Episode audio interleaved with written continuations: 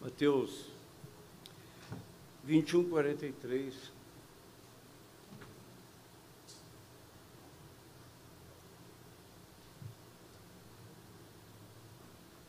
Vamos ler, meus irmãos.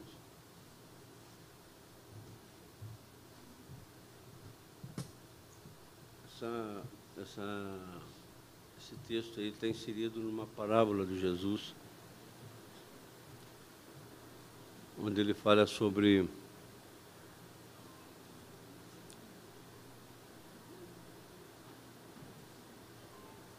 um grande agricultor, ele, ele planta uma vinha e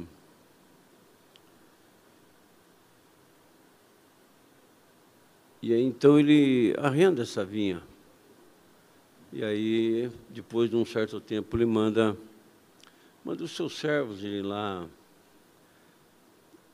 buscar o que ele tem de direito por ter arrendado essa vinha. Mas os homens que arrendaram espancaram os servos dele, mataram outros, pedrejaram outros, diz a Bíblia. E aí ele mandou novos servos, fizeram a mesma coisa com ele. E por último, esse agricultor falou assim: Eu vou mandar o meu filho.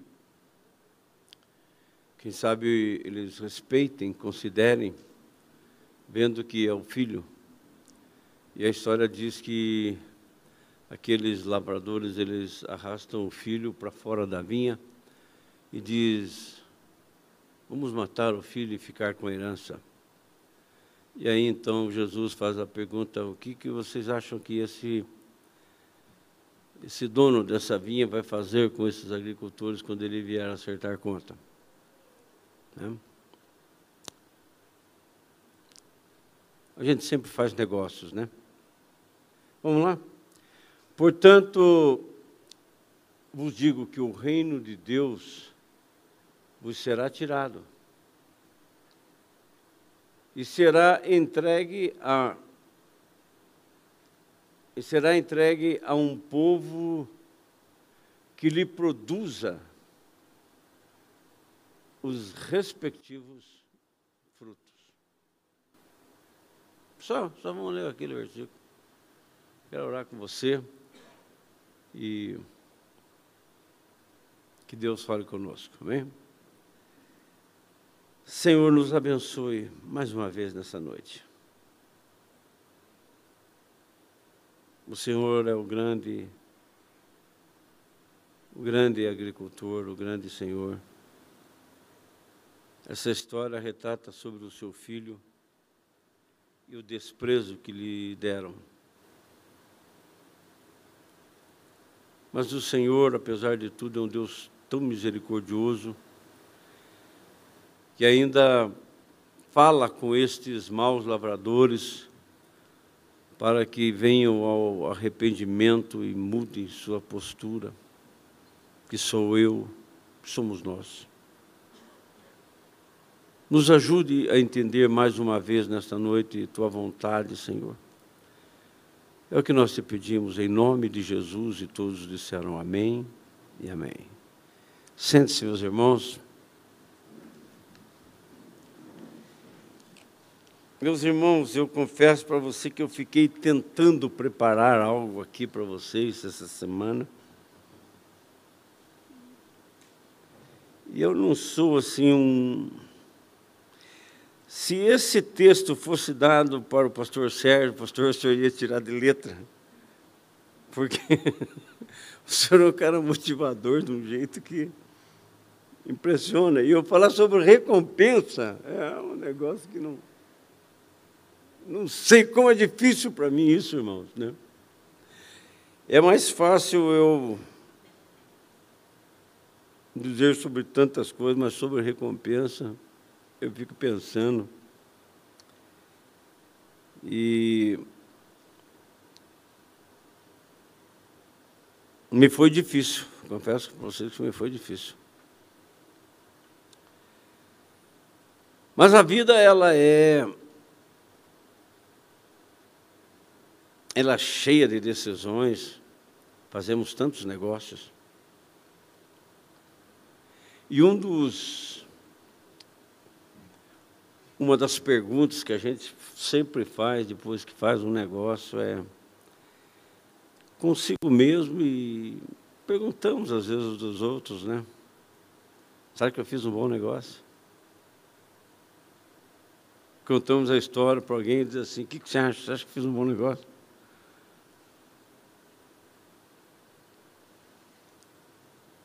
A gente sempre quer fazer um, um bom negócio.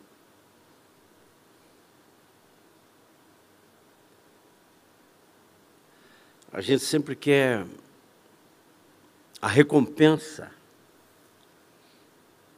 quando fazemos alguma coisa, um ganho. E quando as pessoas vêm propor alguma coisa para nós, é, na maioria das vezes a gente faz aquela pergunta, né? Mas o que, que eu levo com isso? O que, que eu ganho com isso? A gente está sempre preocupado em ganhar. E eu poderia falar muito sobre perder, porque no reino é um reino que você abre mão. Eu falei muito sobre isso domingo. Os eunucos do reino. Me senti tranquilo de falar aquilo. e agora, com dificuldade de falar sobre ganhar. Um dia você fala sobre perder, abrir mão, e agora você vai falar sobre ganhar. E hoje eu,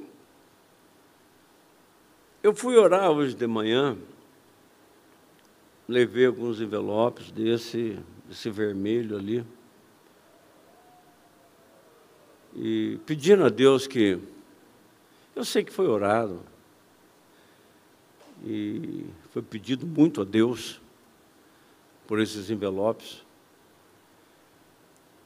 Então, se você se sentir tocado, pode vir e pegue um desses. E eu estava orando por esses envelopes e eu, eu dizia, Deus, eu não sei o que, o que as pessoas lá essa noite precisam, eu não sei. Não conheço nada. Não sei nem quem vai. Não conheço seus problemas. Não conheço suas lutas, a maioria de vocês.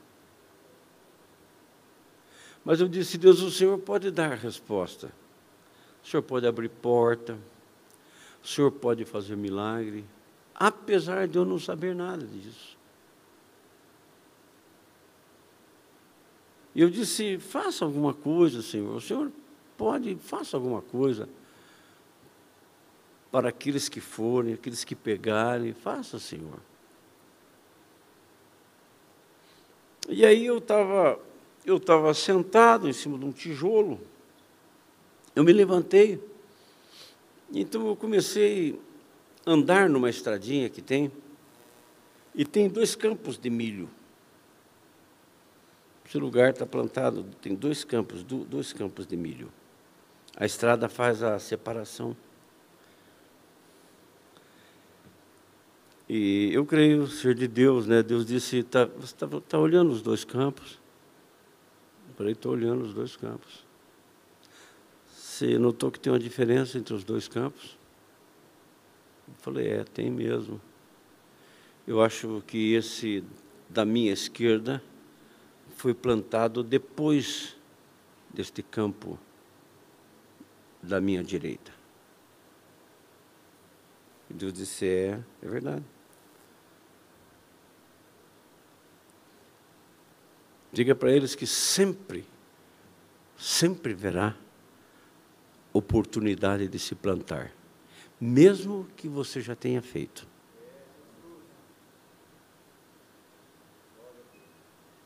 Um campo foi plantado antes do outro. E eu continuei andando e o campo estava muito bonito, a plantação está muito verde, muito esses dias de chuva têm ajudado muito, ele está muito bonito, muito verde, mas eu notei assim que tinha um, um carreiro, como isso aqui. E algo me chamou a atenção, cheguei mais perto. Eu falei, por pensei comigo, eu estava falando com Deus, né, irmão? Não sei se, se a gente não sabe se está falando, se está tá conversando sozinho. Eu falei, mas por que, que nesse meio tem esses carreiros? É algo tão pequeno, não é grande, não é um carreiro de, de se cruzar é, passagem, não é, não é passagem de pedestre nem nada.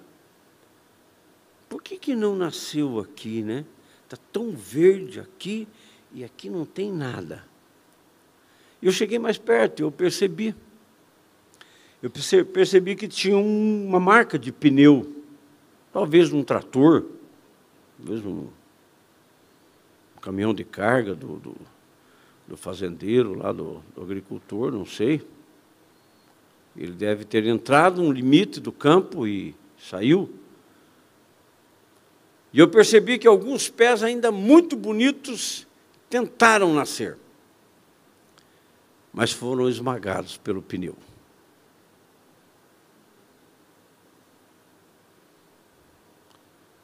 Existe muita semente plantada em campo muito bom. Mas coisas pesadas e poderosas estão tentando esmagar essa semente. Não deixa. Não deixa. Mas eu olhei e disse assim: Mas Senhor, se plantar ali, nasce de novo? Deus disse: Nasce. A semente vai encontrar um campo bom, duro, mas ela vai produzir. Eu não sei o que está acontecendo no seu coração. Mas se você pensa assim concernente à oferta, plante nesse chão duro. Plante onde esse trator passou por cima e tentou destruir aquela produtividade que o agricultor tanto queria que tivesse naquela terra.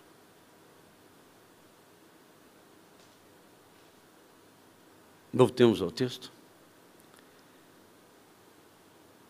Recompensas do reino.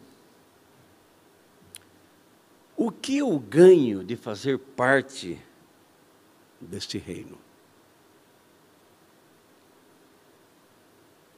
Como eu disse, a gente sempre gosta de ganhar. O que é que eu levo? Qual é a vantagem que eu tenho nisso tudo? No Evangelho do, do, do, do, Mateus, no capítulo 13, verso 44, se eu não me engano, alguém já pregou aqui esse, esse, esse Mateus 13, 44. É a história de um homem que ele encontra um tesouro perdido num campo. E aí ele esconde aquele tesouro lá. Jesus disse: O reino do céu é semelhante a um homem que ele vai num campo e ele encontra um grande tesouro, e aí o que é que ele faz? Ele vai, vende tudo o que tem para adquirir esse campo. Olha que coisa interessante. Ele vai vende tudo o que tem para adquirir um campo. Tudo por um.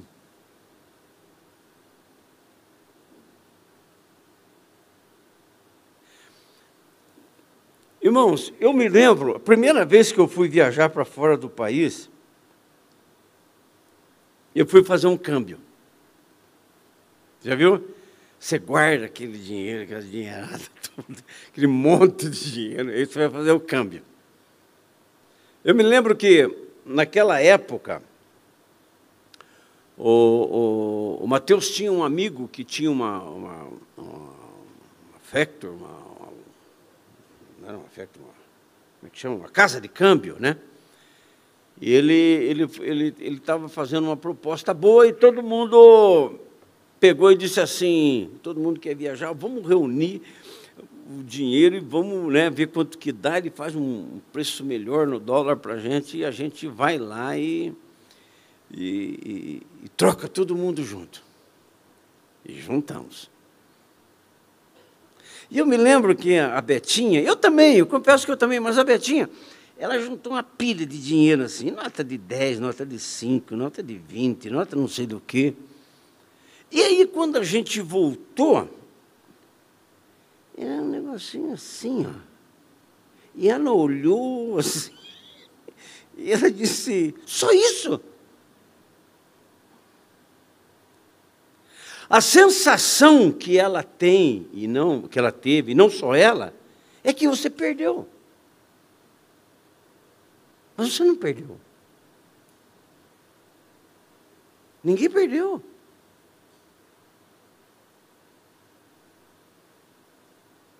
E às vezes a gente tem sensação de que perdeu, mas não perdeu.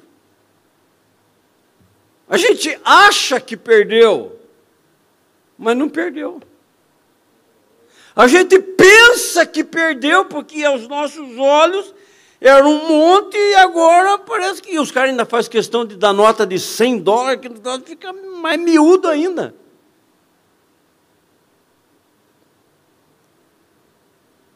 E no reino é mais ou menos assim. Quando você faz esse câmbio, quando você muda do reino das trevas para o reino do Filho e do seu amor, existem momentos na vida que você pensa que você perdeu. Mas, pastor, perdi os meus amigos.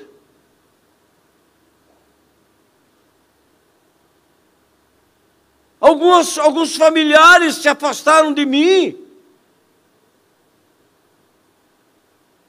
E a gente fica com aquela sensação de que a gente perdeu. Mas não perdeu.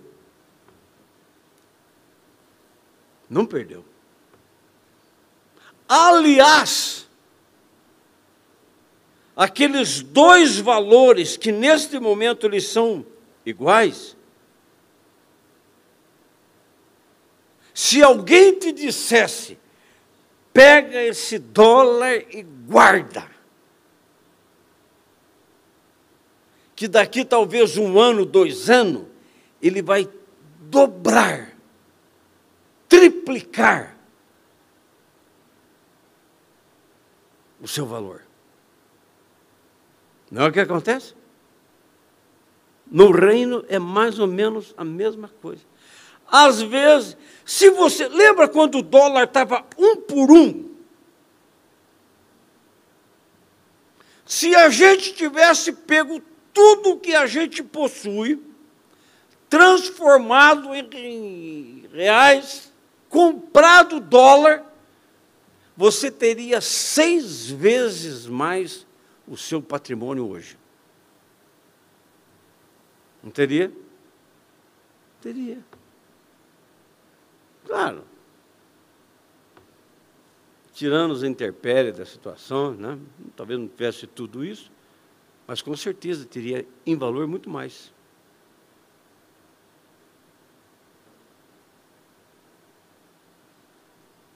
E no reino, eu vou dizer um negócio para você, a coisa é mais ou menos assim.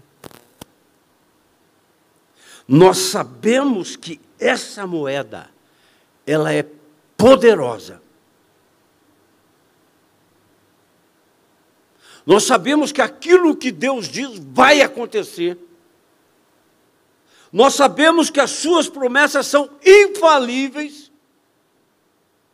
Nós sabemos que ele está atrelado àquilo que ele diz, então ele não pode errar, ele não pode falhar, ele não pode voltar atrás. Ele fica amarrado ao que ele disse. Mas a gente fica questionando: será? Será que eu vou ganhar mesmo tudo isso? Será que eu vou ter mesmo esse benefício? Será que isso vai acontecer na minha vida? Se eu for para Jesus, se eu me encontrar com Ele, será que vai acontecer o que esse pastor gordinho está falando? Vai. E eu digo para você que vai, porque eu não sou como economista. O nosso economista pode errar, e eu posso errar, mas Deus, jamais. E não sou eu que digo. Ele diz: se você vem para o reino, você, viúva, torna-se mãe de filhos. Você, filho, sem lar, vai habitar em mesa com muitos. Jesus disse assim: aquele, aquele que faz qualquer coisa por mim, pelo reino, esse terá cem vezes mais, e não só aqui, mas lá na vida eterna. Também. O nosso problema é que nós ficamos pensando e ficamos com aquela sensação de que perdemos. Mas não perde, gente. Não perde. Escuta o que eu estou te falando, não perde. Você quer ver uma coisa? Como é que é a entrada do reino? Mateus capítulo 10, verso 17. Perdão, Marcos, Marcos 10, 17. Esse é um, um, um texto intrigante, é aquela história do, do, do, do, jovem rico, né? 10, 17. Ó, eu vou lendo aqui na minha Bíblia, vocês vão ler lá. Se tiver alguma diferençazinha, é, é coisa que não altera o viaduto, tá? Vai dar tudo a mesma, a mesma interpretação. Olha só que coisa intrigante. E pondo-se a caminho, um homem correu para ele. Olha que coisa intrigante. Alguém viu Jesus e correu para ele. Deixa eu tirar meu relógio aqui, só para me controlar o tempo, irmãos. E correu. Ele não foi assim se esquivando, correu. Correu para ele. Se ajoelha. Olha que coisa intrigante chega perto dele, se ajoelha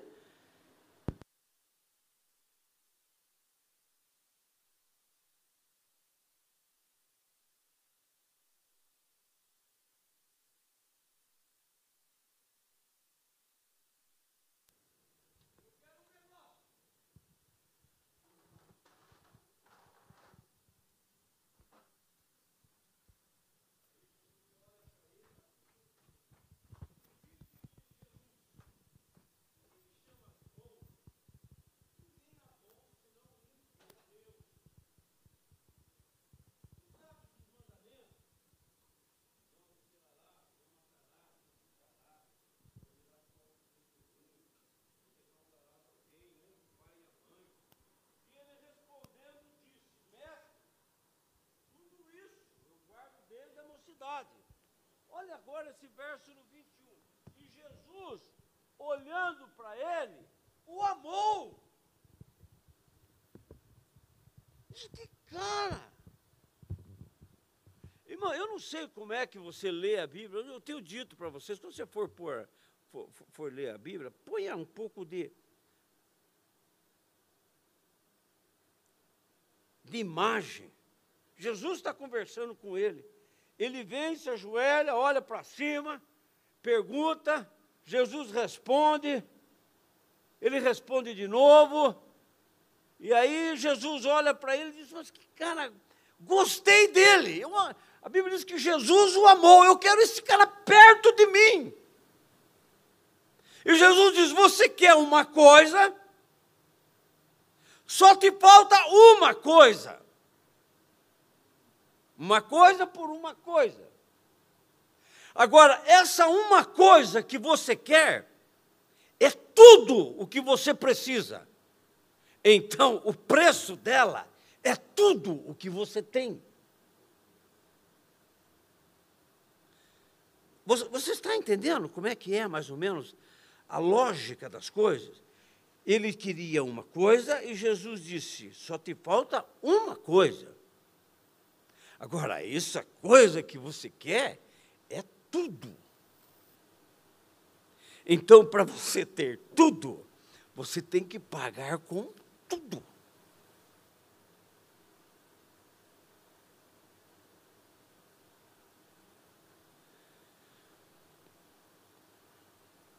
Cada coisa tem o seu valor. É isso que você precisa entender, eu preciso entender, nós precisamos. Nós gostamos de pagar sempre barato, mas cada coisa tem o seu devido preço. E Jesus disse: Vai, vende tudo quanto tens, dá aos pobres, e você vai vir para perto de mim, cara. Jesus disse: Vem e segue-me. Cara, a sua vida vai mudar de um jeito que isso que você pensa que é o tudo, você vai dar por esse outro tudo.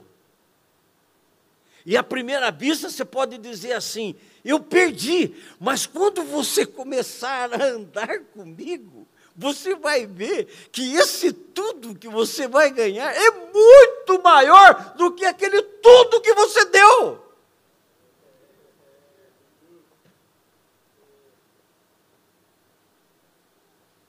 Mas o jovem olhou os montes, né? Real e dólar, e disse: Eu estou perdendo. Eu vou perder esse negócio aqui. E aí o que, que ele diz? Ele vai embora ele vai embora triste. Porque ele achou que estava perdendo. E quando a gente vai embora triste, chateado, é porque essa é a sensação que a gente tem. A gente não entendeu nada disso.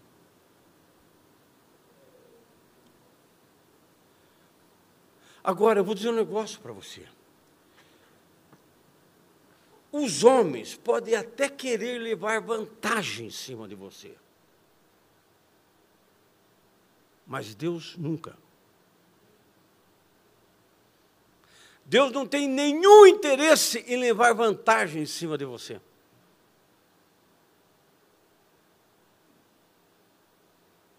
Aliás, é você que leva vantagem com ele, e só você.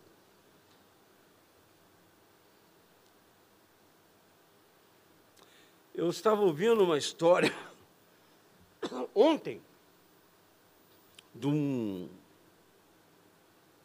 um pessoal, pastor, que foi para Israel, uma caravana. E, e, e, e, aí eles estavam atravessando um lugar lá de Israel. Eu não, não, me lembro se a pessoa me disse o lugar ou não me disse, não me lembro. E ela, ela só me contou a história. E, e eles estavam passando assim num, num, lugar, tinha um campo de, de pastores, e o, e, o, e, o, e o, ônibus parou ali um pouco para dar uma olhada no, no, no, nos pastores a cuidar daquele rebanho, daquelas ovelhas ali em Israel. E num determinado momento veio uma ovelhinha correndo, parou perto do ônibus, e o pastor veio e pegou a ovelha quebrou a perna dela. E aí o pessoal do ônibus ficou assim, mas que brutalidade! Que coisa, onde se viu? Que sangue frio desse pastor quebrou a perninha da coitadinha da ovelha. Alguns começaram a resmungar, não sei se o pastor entendeu, né? Português com israelense, não sei. Mas o pastor entendeu que eles ficaram decepcionados. Né? E ele tentou explicar. E ele disse, aí já não sei se o guia transmitiu, não sei, esse detalhe eu não conversei com a pessoa. Ele disse assim: Sabe por que, que eu quebrei a perna dessa ovelha? Porque ela já fugiu várias vezes. E eu já ensinei para ela que ela não pode fugir.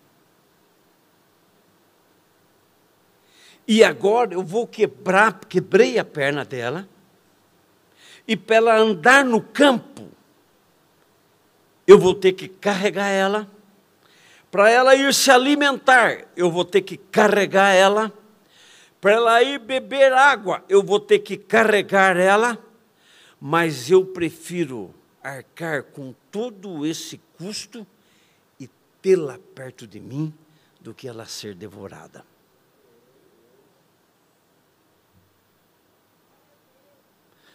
Parece que a ovelhinha perdeu, mas saía andar de. Hã?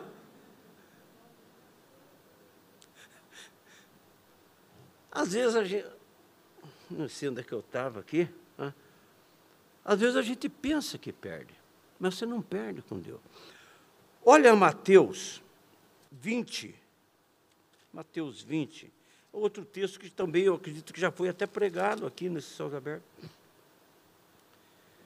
Porque o reino dos céus é semelhante a um homem, pai de família, que saiu de madrugada a assalariar trabalhadores para a vinha. E ajustando os trabalhadores a um dinheiro por dia, mandou a sua vinha. Ele saiu de madrugada. É a primeira saída. E ele ajusta alguns. Mas olha o verso 3 saindo perto da hora terceira, isso já não é mais de madrugada, isso já é, é tipo seis horas da manhã. Ele sai de novo. E ele contrata mais uns.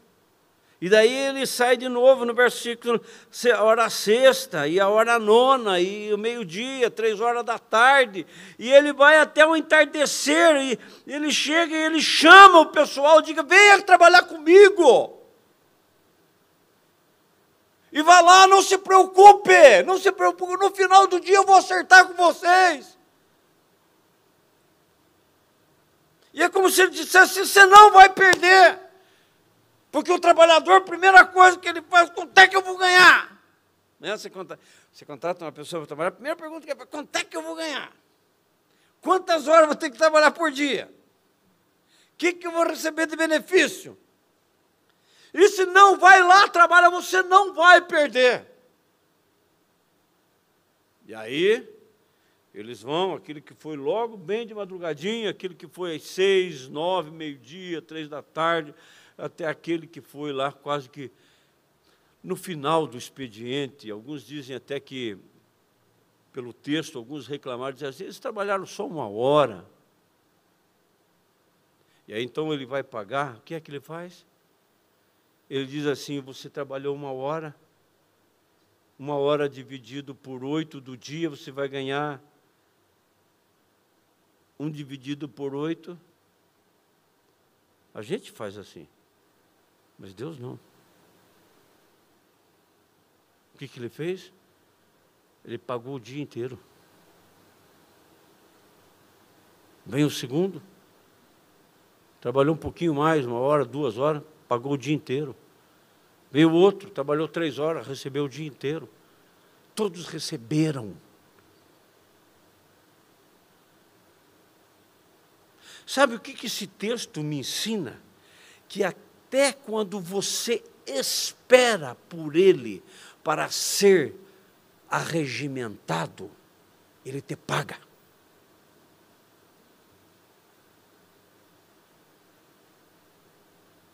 Você não perde. Não há como perder no reino. Não há. Não tenha medo de fazer negócios com este rei deste reino, porque você nunca perderá. Você nunca vai ver um texto onde Deus não foi generosamente grande.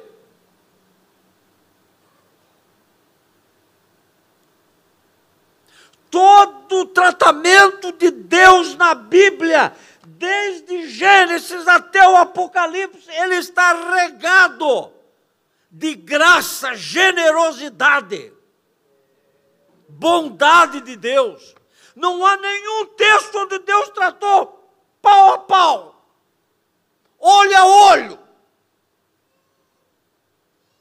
Ele diz, a lei fala sobre isso, mas ele nunca faz isso. O apóstolo Paulo diz é porque ele vai além do que pedimos. E precisamos, não é isso que a palavra diz? Ele sempre excede, ele sempre transborda, ele sempre vai além. Ele diz: cabe um pouquinho mais de generosidade, de bondade, de amor, de graça, de ação minha na tua vida. Você diz assim: faz isso, Senhor, pode mandar ele, então derruba. Você nunca vai ver Deus dizendo assim: basta, na questão da generosidade dele conosco, nunca. Deus é maravilhoso, irmãos. Por que ficamos com medo de negociarmos, achando que nós sempre perdemos quando se trata nas coisas de Deus? Não é verdade.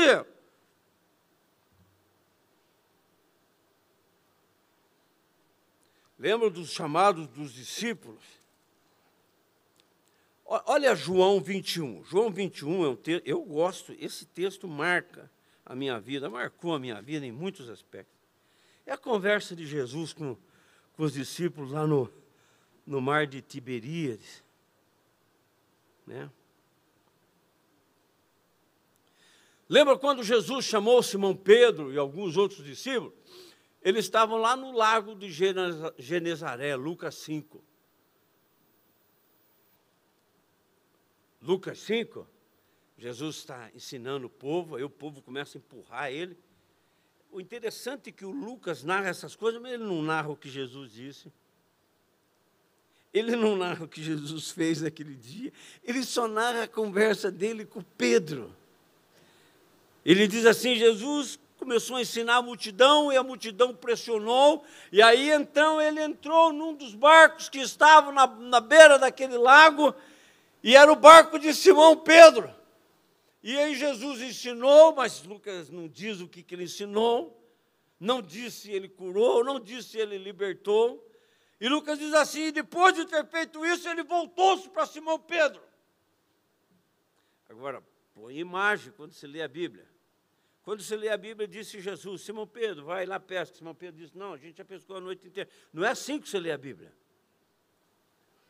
Jesus olhou para ele e disse assim: Simão Pedro, talvez Pedro tivesse com a cabeça baixa. Talvez enquanto Jesus estivesse falando ali, ele estava consertando alguma rede, de vez em quando dava uma olhadinha, e Jesus também dava uma olhadinha para ele. Tenta, tenta imaginar uma cena. Aí Jesus termina de falar de Simão Pedro, vai ao mar e pesca. Pedro olhou para ele, abatido, depois de uma noite de pesca. Talvez Pedro deve ter pensado assim: Senhor, eu estava indo para casa. O Senhor entrou no meu barquinho, mandou eu me afastar um pouquinho da praia. Estou é cansado, Jesus. Eu quero mais é tomar um café, deitar, esqueci essa noite.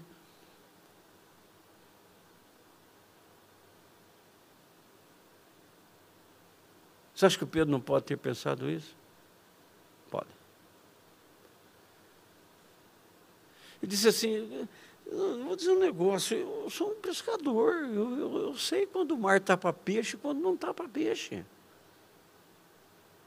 O pescador aqui sou eu. Talvez ele não disse, mas ele pensou, o pescador que sou eu. O que o senhor pensa que o senhor é? Não é horário, não é lugar, e eu já vim de lá. Eu fui no horário, eu fui no lugar, não peguei nada. Agora o senhor quer que eu vá fora de hora, no mesmo lugar, e acha que vai dar peixe.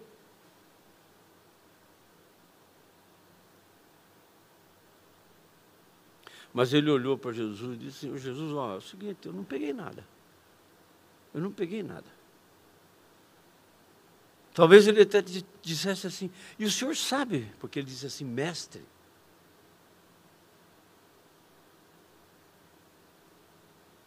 Mas o senhor sabe que eu não peguei nada. Mas eu vou lá, não é porque eu sou um pescador.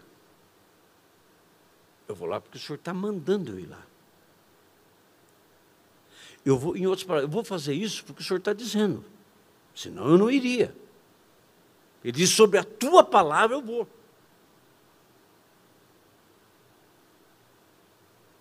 E aí então ele vai, e vocês sabem a história, a história da pesca maravilhosa.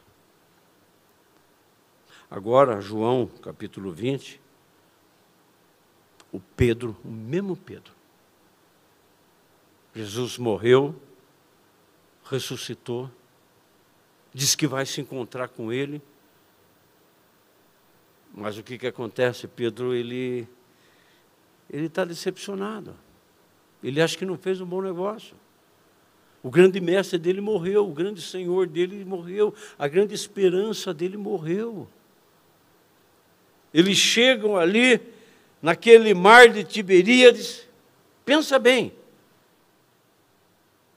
E quando você lê o texto, você diz assim, versículo 3, de capítulo 21, e disse Simão Pedro: Vou pescar. E disseram os outros, né? Nós também vamos. Imagina a cena. Pedro deve ter dito, tá, mas e... A gente não tem mais barco, hein? Lembra? Lá atrás nós jogamos as redes. Nós abandonamos essas redes lá atrás. Você lembra que um dia você fez isso e às vezes você quer voltar atrás? Você abandona certas coisas na vida por causa de Jesus, mas aí, quando as decepções grandes da vida vêm, a gente quer voltar aquilo que a gente fazia. Você abriu mão de um negócio por causa do reino, e aí, quando você não consegue ver o lucro no momento, você diz assim: vou falar com aquele meu chefe antigo de novo. Já aconteceu isso com você? Quem sabe ele me deu um emprego de novo. Talvez Pedro diga assim: João, você que é o cara mais querido aqui, vai lá, conversa com alguém, vê se consegue um bar, mas tem que ser grande para caber toda essa turma aqui. Veja bem, João. E precisa de rede, precisa de remo e precisa de tudo. Não tinha nada disso. E aí eles vão. E a cena é a mesma. Quanto eles pegam? Nada. A gente faz isso. A gente muitas vezes abre mão e aí acha que perdeu e quer voltar a fazer. Quer voltar a recuperar. Que bobeira, não devia ter feito aquilo. Já viu isso? Mas eles vão pescar e quanto eles pegam? Nada. Quanto que eles tinham quando entregaram a sua vida? Eles não tinham nada. Quanto que eles tinham agora? Não tinham nada. As coisas que aconteceram na vida deles foram milagres, provisão, bênção, ação de Deus na vida deles. Mas diante, às vezes, de uma situação, eles disseram: não, vamos voltar a fazer aquele negócio.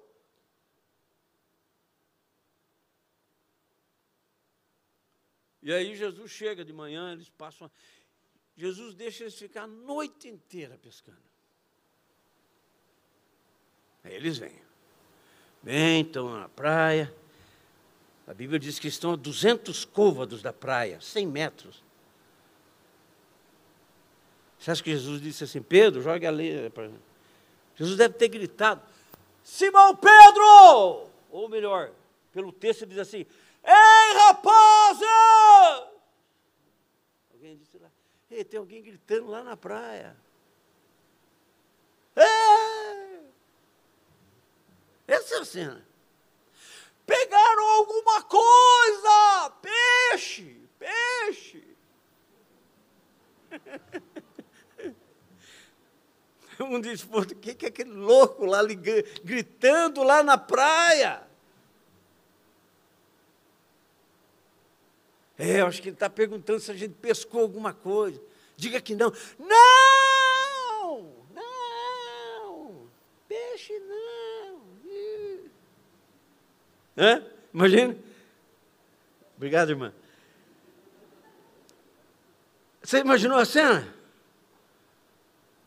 Aí olha o texto, Jesus disse: versículo 6 do capítulo 21. Lance para lá. Deixa eu ver aqui. Lançai a rede à direita. Talvez eles disseram assim: direita tua ou nossa? Você já viu esses negócios assim? Uma vez eu me lembro do Vila Sésamo, né? tinha o Enio e o Beto, lembra? Daí o, o Enio num lugar e o Beto no outro, e o Enio dizia assim: Ei, eu quero estar lá. Daí, daí o Beto dizia: Então venha. Aí quando ele chegava, o que está fazendo aqui? Não, eu não estou aqui, eu quero estar lá. Não, lá está lá, então vai para lá. Ele via. Aí o outro chegava lá e O que está fazendo aqui? É mais ou menos assim. Os discípulos diziam: Que lado? Direita de quem? Jesus talvez disse: só joguem à direita para um jogar a rede em cima do outro. Porque eles estavam tão perdidos. E eles o que, que fizeram? Jogaram. Ele está mandando jogar a rede. Talvez tu me disse assim: vocês vão acreditar nesse cara? Hein? Vocês vão fazer isso? Irmão, não estamos falando de pescar com vara onde você põe uma minhoquinha e joga ali, se não pegar, não pegou. Jogar uma rede e recolher uma rede é um trabalho enorme. Hoje os barcos são preparados para fazer esse lançamento e recolhimento, mas naquele tempo era manual. E aí então eles jogam a rede. Eles lançam a rede. E o que, que acontece? A mesma, a mesma pesca. A mesma pesca.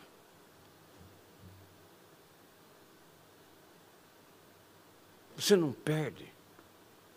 Você não tem prejuízo com ele. Você não se decepciona quando você faz o que ele diz.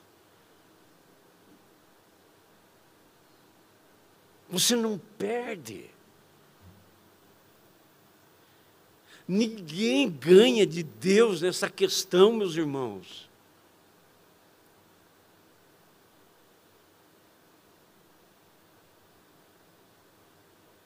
E aí, então, quando Pedro vê aqueles 153 grandes peixes, que é no caso aqui aquele envelopinho vermelho ali, né? 153, é a mesma coisa, ele chama o barco, mas o Pedro pula do barco. E o cielo não pegava ele. E nem aquele americano de bração comprido, como é que é o Michael Phelps. Ele vem 100 metros rasos. Hã?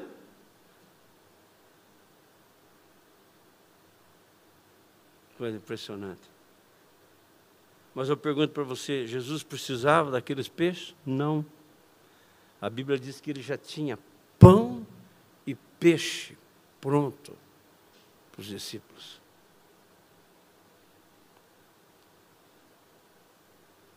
Você não perde. Eu não sei onde é que a gente está com a cabeça que a gente acha que a gente perde. Olha Êxodo, capítulo 4. Olha o que história também intrigante. Êxodo, capítulo 4.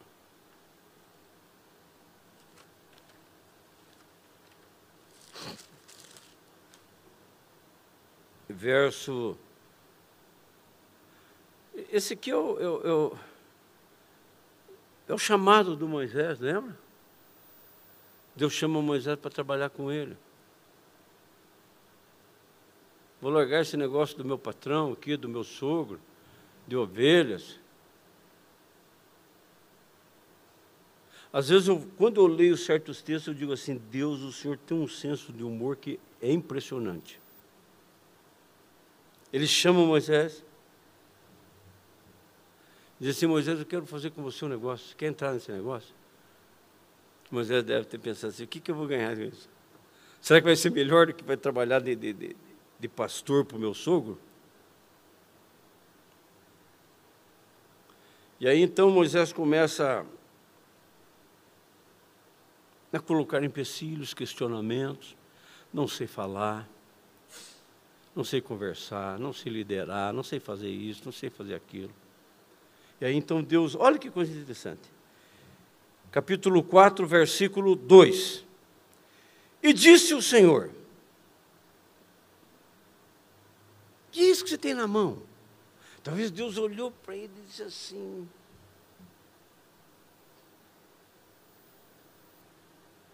O que, que é isso na tua mão?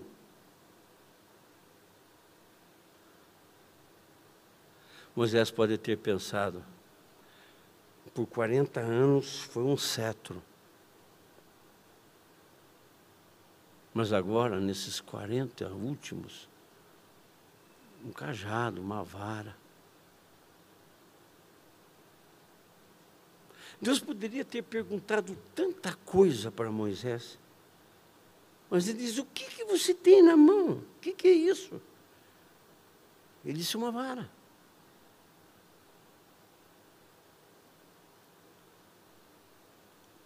Uma vara. Não tem valor essa vara? Não tem valor. Eu já fui rei, eu já fui governante. Eu já sentei no trono do Egito como um príncipe. Eu já tive o cetro na minha mão, agora é uma vara. Talvez Deus estivesse dizendo assim, sabe, Moisés, eu não preciso de muito para usar você.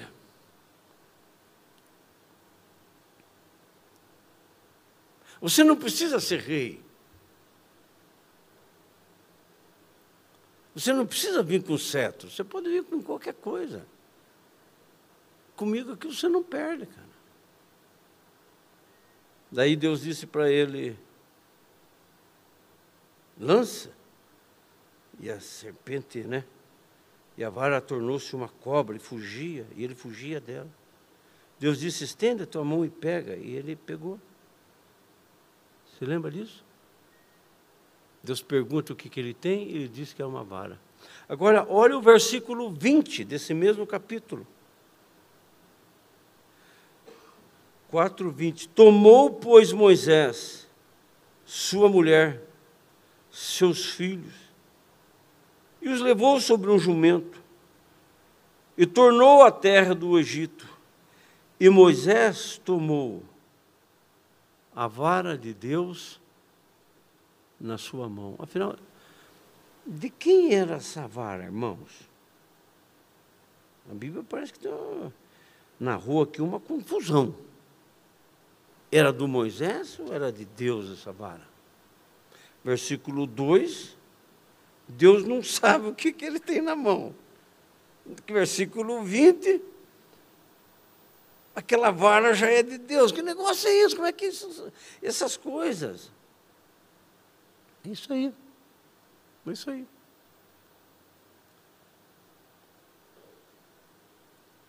Quando você apresenta a Deus as coisas, podem ser elas simples, Deus vai fazer essas coisas grandiosas. Por isso que você não perde. Lembra dessa história do, dessa vara? Essa vara era impressionante. Ela, Moisés chegava, ele tocava na água e a água transformava-se em sangue. Ele jogou diante do faraó e ela, e ela transformou-se numa serpente, engoliu as, a, a, as serpentes que os magos do faraó fizeram. Vocês sabem.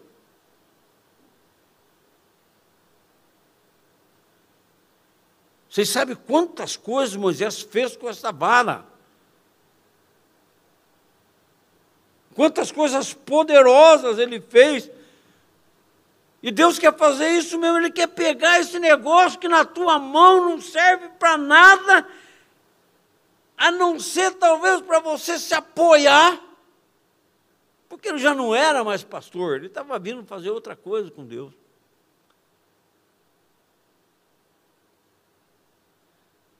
E ele pega esse negócio que você tem lá, ninguém dá valor, não significa nada. E aí ele estende, disse, estende sobre o mar. E quando ele estendeu aquela vara sobre o mar, o que, que aconteceu com o mar? Deus está dizendo uma coisa, talvez mais ou menos assim: eu vou pegar esse negócio sem nenhum sentido, sem nenhuma significação, sem nenhum poder, sem nenhuma grandeza, sem nenhuma riqueza, sem nenhuma glória. E eu vou transformar isso aí que ninguém dá valor na sua vida. Esse negócio vai abrir um caminho no lugar mais improvável possível. E você vai atravessar por ele. E quando os adversários seus, os inimigos seus, os outros olharem e quiserem entrar pelo caminho que eu vou providenciar para você, eles não passarão. É para você. E não para todo mundo. Vocês conhecem a história.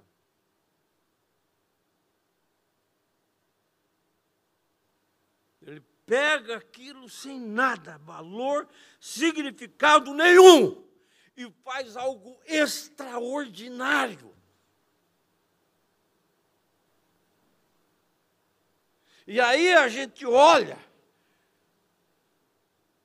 e se a gente não tiver uma boa ótica, a gente pode achar às vezes que perdeu colocando aquele nada. Talvez o Egito fosse maior, o Egito fosse mais belo, o Egito fosse melhor, o Egito fosse gostoso, o Egito fosse aquilo que eu queria. Mas quando ele experimenta o que Deus pode fazer na sua vida com nada, aquilo que não tem significado, abrindo caminho, desvendando, fazendo coisas espetaculares.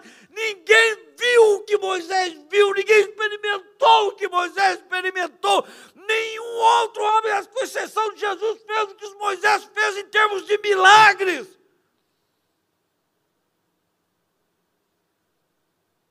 Com o quê? Com o tesouro do Egito? Não. Com uma vara com uma vara. Deus quer pegar essa vara, que não vale nada, na minha e na sua mão, é apenas uma vara.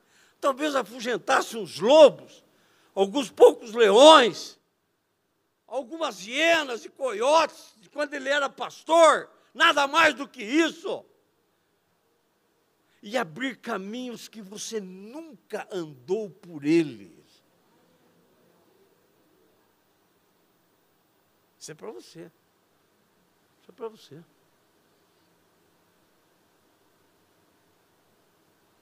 Eu preciso encerrar isso aqui, irmão. Você não perde. Você não perde. Lembra de Paulo? No livro de Atos, capítulo 9, está a conversão do apóstolo Paulo. Mas depois, no capítulo 20, no capítulo 26, o, o, no capítulo 20, perdão, no capítulo 9, o, o Lucas faz uma narrativa, uma narrativa do, do, da conversão do apóstolo Paulo. Mas no capítulo 20, no capítulo 26, e, e Paulo começa, vai contar como é que esse negócio aconteceu. E eu escolhi aqui o, o, o capítulo 26, que é uma das narrativas. Paulo está diante do rei Agripa, né? E ele, a partir do versículo 10, e ele vai contar. 26, 10. Põe lá para mim esse, esse texto. Ó. O que também fiz em Jerusalém, vou ler aqui na minha Bíblia, tá, irmãos? Você vai acompanhando. E havendo recebido poder dos principados, dos sacerdotes, encerrei muitos santos em prisões. Às vezes matava, às vezes consentia, às vezes prendia. E castigando-os muitas vezes por todas as sinagogas, obriguei-os a blasfemar, enfurecido demasiadamente contra eles, até as cidades mais estranhas os persegui sobre o que indo então a Damasco com o poder e permissão dos principais dos sacerdotes. No meio-dia, ó rei, eu vi no caminho uma luz que cedia o resplendor do sol, cuja claridade me envolveu e os que comigo estavam. E caindo todos nós em terra, ouvi uma voz que me falava. Em língua hebraica dizia: Saulo, Saulo, Por que me persegues? Dura coisa te é recalcitrar contra os aguilhões. E eu disse: Quem és tu, Senhor? E ele respondeu: Sou Jesus a quem tu persegues.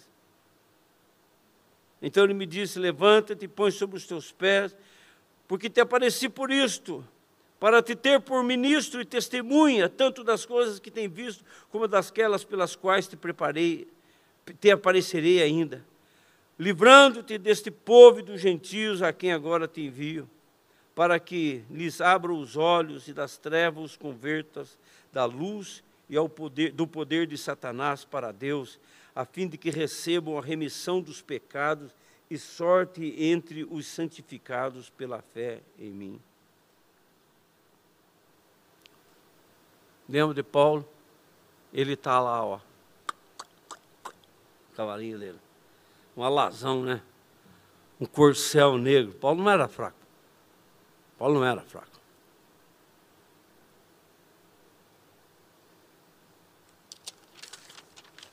Cartas debaixo do braço. Cartas eram essas. Prender os crentes, maltratar, espancar, matar se fosse preciso. Um belo dia, ao meio-dia praticamente, veio um clarão, derruba ele. Paulo. Que coisa intrigante, irmãos. Imagina a cena. Ele sem poder ver, ouvindo.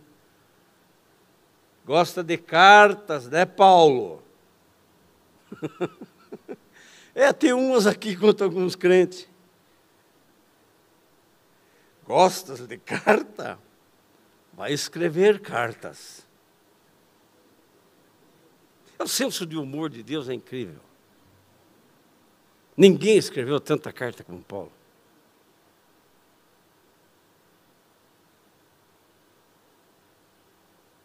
Gosta de andar com cartas? Então vou usar você para escrever cartas.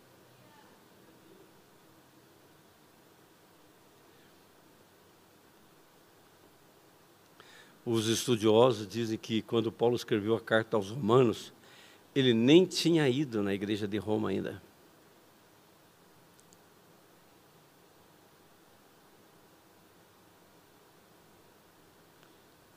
Aí Deus diz: escreve aos Coríntios. E ele vai lá, aquela, escreve aquela carta tão poderosa para firmar, cheia de doutrinas e ensinos da palavra. Ah. E aí vai, ele vai escrevendo carta.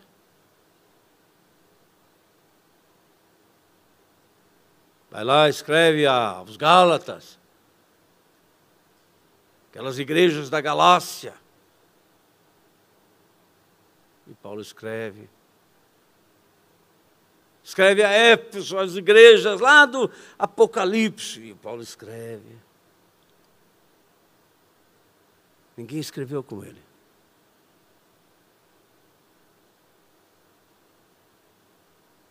Você gosta de escrever? Você gosta de carta? Eu vou usar você para escrever carta. A minha igreja lá na frente vai ler essas cartas, Paulo. E ele vai aos Filipenses, Colossenses, Tessalonicenses, e escreve as epístolas. E ninguém escreveu tanto como Paulo. Escreveu praticamente o Novo Testamento, quase.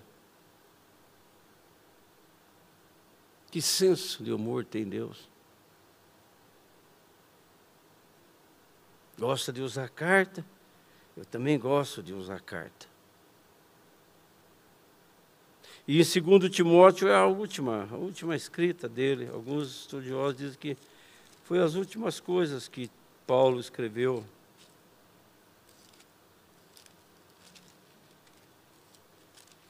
Segundo Timóteo, capítulo 4, diz que Os estudiosos dizem que esse texto aqui foi, foi escrito já na prisão, ele já está preso em Roma. Paulo, Paulo sabe que o fim dele se aproxima. E no capítulo 4 do 2 Timóteo ele diz: Porque eu já sei que estou sendo oferecido por sacrifício. Olha que coisa intrigante. Ele sabe que vai morrer, mas não são as pessoas que vão matá-lo. Ele se oferece. E o tempo da minha partida está próximo. Coisa intrigante, irmãos. Ele diz: Combati um bom combate, acabei a carreira, guardei a fé. Ele diz: Não foi fácil. Não foi fácil, mas eu combati um bom combate, acabei a carreira, guardei a fé. Desejar a coroa da justiça me está guardada, a qual o Senhor, o justo juiz, me dará naquele dia, não somente a mim, mas a todos.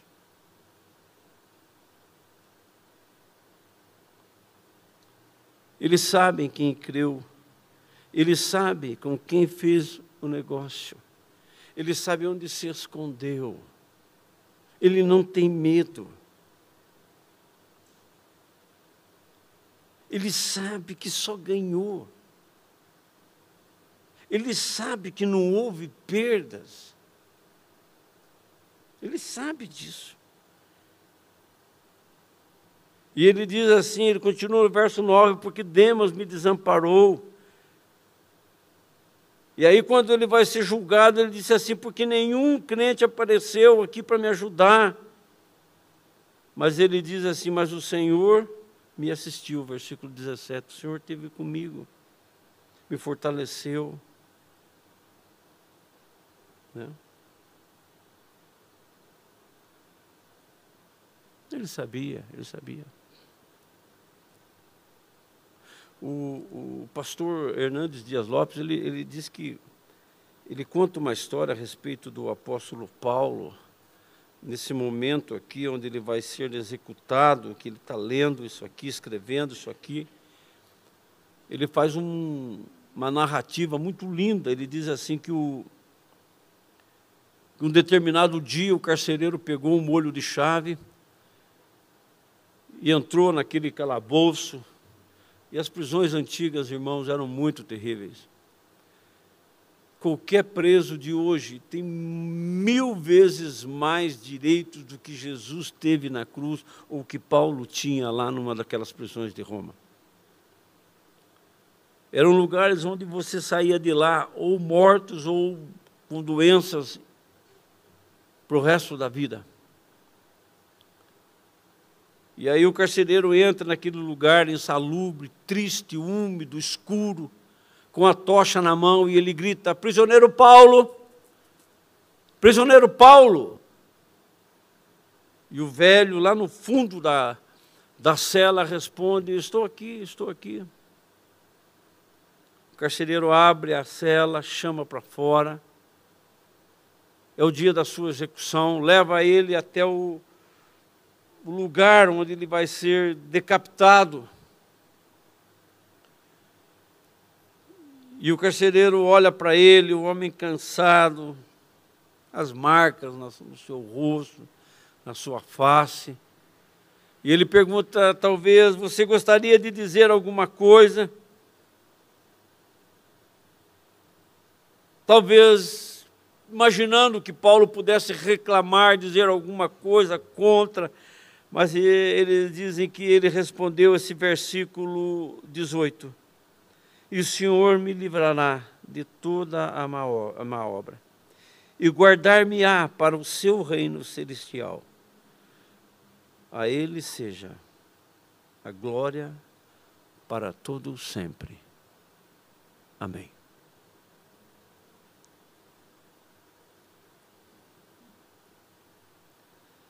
Um dia nós vamos chegar lá e perguntar assim: Paulo, valeu a pena? Ele vai dizer: valeu a pena. Pedro, valeu a pena? Valeu a pena. Moisés, valeu a pena? Valeu a pena. Rapaz, você não faz ideia. E vocês que estão me ouvindo sabem do que eu estou falando, vale a pena, não se perde com Deus. Não se perde com Deus. voltando ao versículo que eu li de 21, 43 de Mateus. Aqueles homens rejeitaram o filho.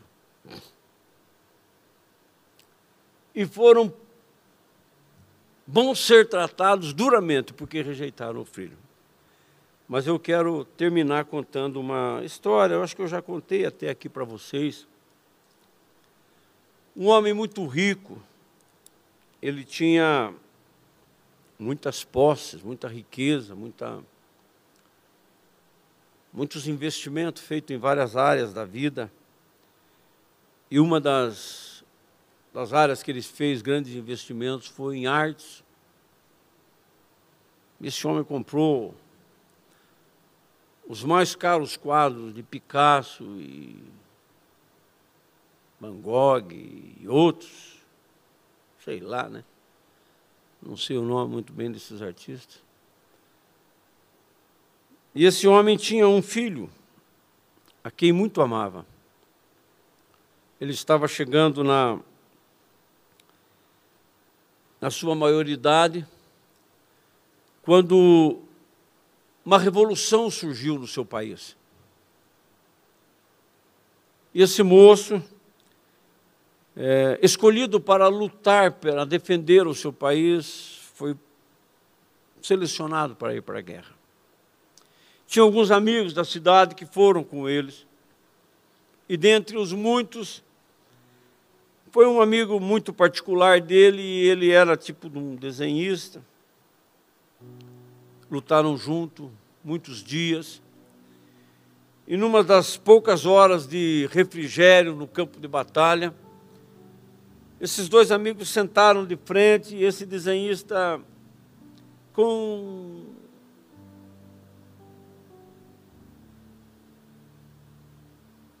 uma cinza, uma, um carvão, uma coisa qualquer, desenhou o rosto do seu amigo, filho desse grande milionário, numa folha de papel. Fez o desenho. Pouco depois, o fronte começou novamente e o filho desse milionário foi é, alvejado e ele morreu.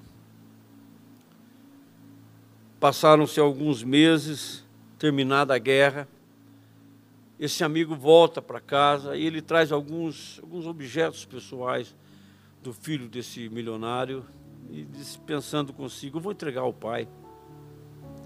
Entregou alguns objetos, o pai fez algumas perguntas, como é que ele estava, como é que foi, ele contou tudo.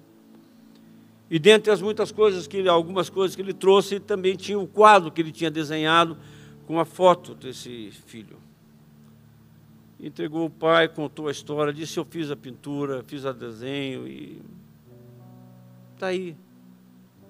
O pai olhou aquela foto, aquele, aquele, aquela pintura do rosto do seu filho, aquele desenho, chamou um, uma pessoa especia, especialista em obras e disse: ponha numa moldura adequada e coloque na galeria das artes.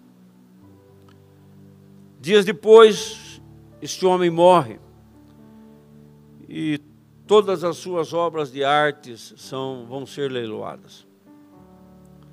E aí então eles, eles começam a fazer aquele grande leilão, todo mundo que trabalha com artes começa a vir e na expectativa dos grandes quadros que seriam vendidos e negociados.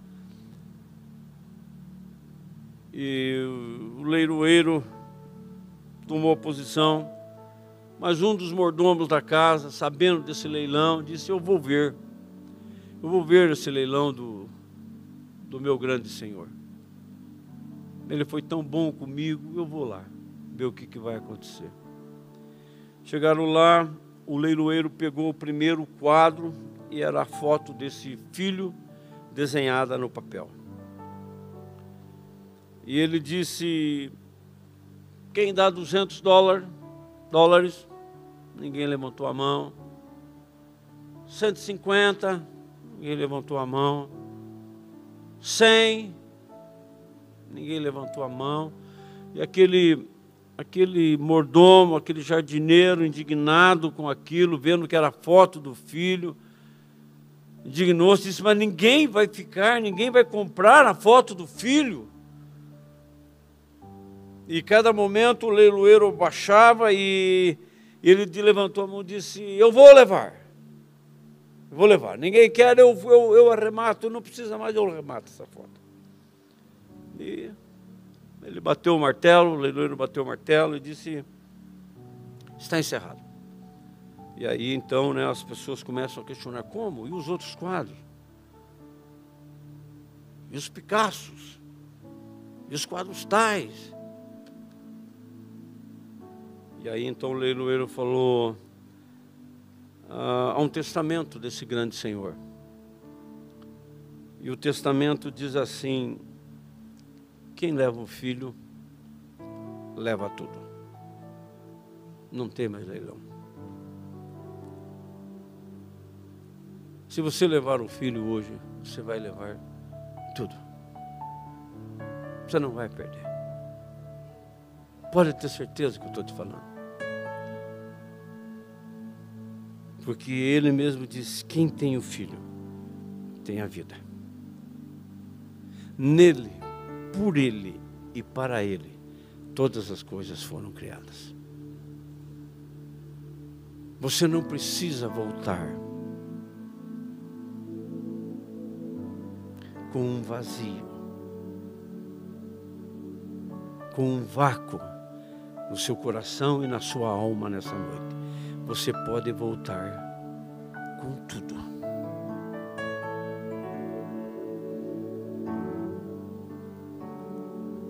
Tem alguém nessa noite que você está procurando, procurando um sentido para a sua vida? Você tem muito, mas acha que não tem nada. Na verdade, se você não tem um filho, você não tem nada mesmo. Você está certíssimo essa sensação está certa. Mas você pode sair aqui nessa noite com Ele. Você ouviu, Ele te ama. E quer te ajudar, não apenas na eternidade, mas desde hoje até a eternidade. E você pode fazer isso nessa noite, levantando a sua mão, dizendo assim, pastor, eu,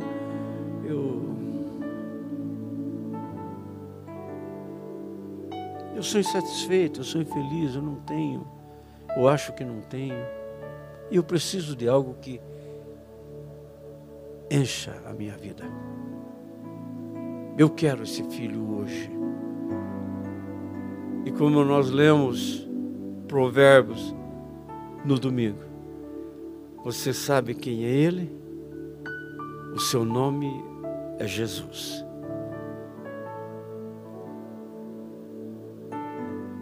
Tem alguém que quer fazer isso nessa noite? Dizer: Jesus, entra na minha vida. Chega. Chega dessa sensação, desse, desse vazio que eu tenho. Eu quero sair daqui hoje repleto tem alguém? Você está cansado? Ok? Não há ninguém? Vamos ficar em pé, quero orar com você então. Quem leva o filho, leva tudo. E daí quer plantar alguma coisa lá naquele, naquele terreno que não que o trator passou por cima, endureceu, tiraram de você.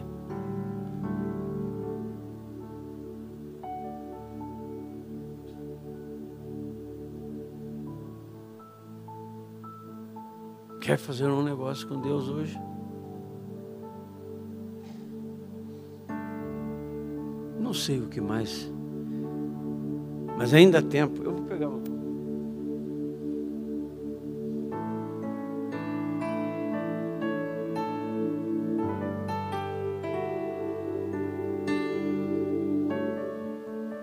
tempo para você ainda semear mais um pouco, ainda campo.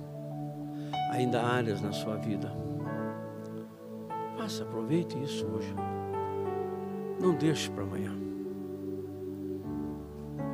Este é o momento. Você não vai perder. Você não vai. Vamos orar? Senhor, obrigado, porque nós sabemos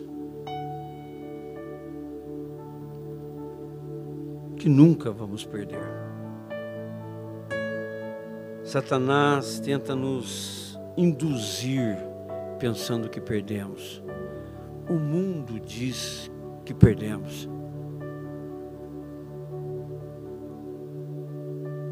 Mas quando nós experimentamos a tua paz, a tua graça, o teu favor, que o mundo não conhece, por causa disso diz que perdemos, nós entendemos, Senhor, que só ganhamos. Obrigado, Jesus, porque não vamos experimentar de todo o benefício do negócio que fizemos contigo só neste mundo, mas na eternidade muito mais. Muito mais. E muito obrigado, Senhor, por ter feito isto conosco. Muito obrigado, Senhor, por ter assumido todo o preço desse negócio. O bônus ficou para nós e o ônus ficou para o Senhor. Nesse negócio nós só tivemos os bônus e o Senhor os ônus dele. Quando o seu filho, Senhor, foi entregue lá naquela cruz para nos salvar. Muito obrigado, Jesus. Muito obrigado. Nós te agradecemos em nome de Jesus. Amém e amém.